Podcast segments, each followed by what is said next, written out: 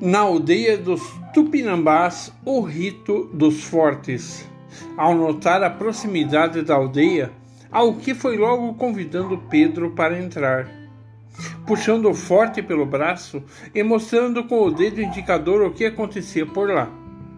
Todos os homens estavam reunidos celebrando seu ritual.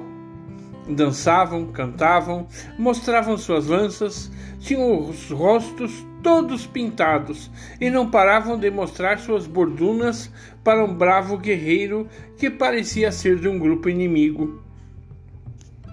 Tinham o rosto ainda mais vermelho.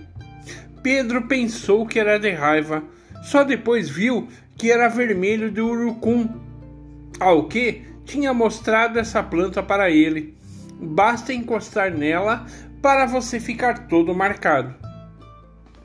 O guerreiro estava parado bem no meio da roda, sendo cercado pelos demais que o xingavam muito.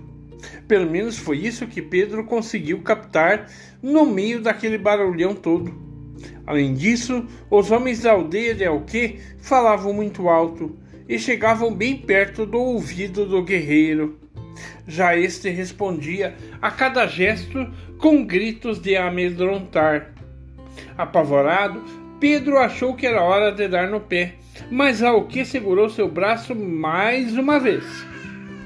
Fez com a mão um gesto que parecia pedir calma e apontou mais uma vez para aquela estranha roda feita só de homens que carregavam na cabeça uma espécie de coroa, mas que não era de metal era toda feita de penas coloridas e armadas por uma corda. No corpo trazia uma espécie de saia de penas que o menino estranhou muito. Ué, como é que bravos guerreiros usam essa roupa de mulher? E por que eles usam esses braceletes de penas nos pés? Pedro ficou com medo de que as penas fossem de seu papageno. Mas a essa altura estava bem quieto, pousado no seu ombro. Pedro não sabia, mas Alqui com certeza conhecia a importância daquela cerimônia. Diferente do que achavam os brancos, que tinham a mania de não entender os costumes ameríndios. Os nativos não prendiam seus inimigos para comê-los e assim satisfazer a fome. Só raptavam o forte, o inimigo valente que não tremia diante das lanças, pois era assim que um espírito forte entraria neles e perpetuaria o grupo.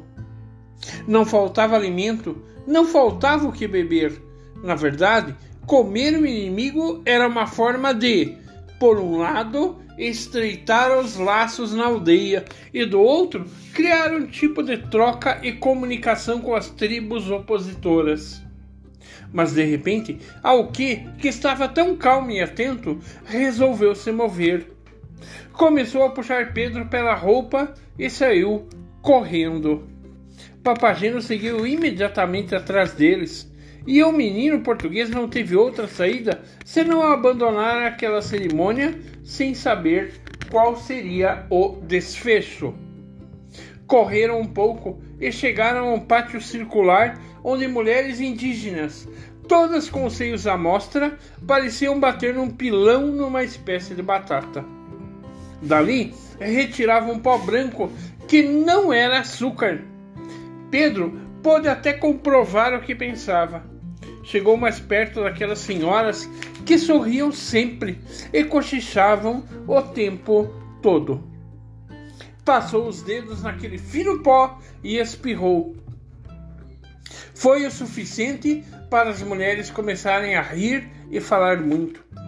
Já o que era mimado por elas, que o tratavam como se todas fossem mães.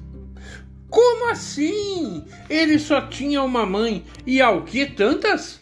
Mas elas eram tão simpáticas que Pedro até aceitou comer uma espécie de biscoito, bem fino, bem feito, nos fornos redondos de barros muito bons mesmos. Mas Pedro estava sentindo saudade de, sua família e nem ao menos sabia como voltar pela floresta. Papagino continuava valente ao seu lado, aproveitando aquela espécie de tubérculo que sobrara pelo chão. O jeito era arriscar uma espécie de jogo de mímica. Pedro fez cara de choro para ver se alguém o levava para casa, ou melhor, para seu barco. Não deu certo. Ganhou mais biscoito e ele já estava empanturrado deles. Nisso, uma menina veio sentar de um lado. As mulheres riram e Alque também. Ele começou então a lhe colocar uns enfeites de corda na cabeça, e aí Pedro não gostou nadinha daquela história. Não estava entendendo nada e namorada era certo que ele não queria ter. Saiu em disparada com o Papagino dizendo: Pedro! Pedro! Foi aí que aconteceu o inesperado, ao que gritou: Pedro! imitando o Papageno. Aquilo foi como mágica, pois as mulheres começaram a gritar outro nome. Ao que? Ao que? Na mesma proporção em que o menino índio corria atrás de Pedro. Esse só podia ser o nome do amigo. Que lindo nome! E foi nessa hora que aconteceu o mais belo e curto diálogo. Ao que? disse Pedro. Pedro disse ao que?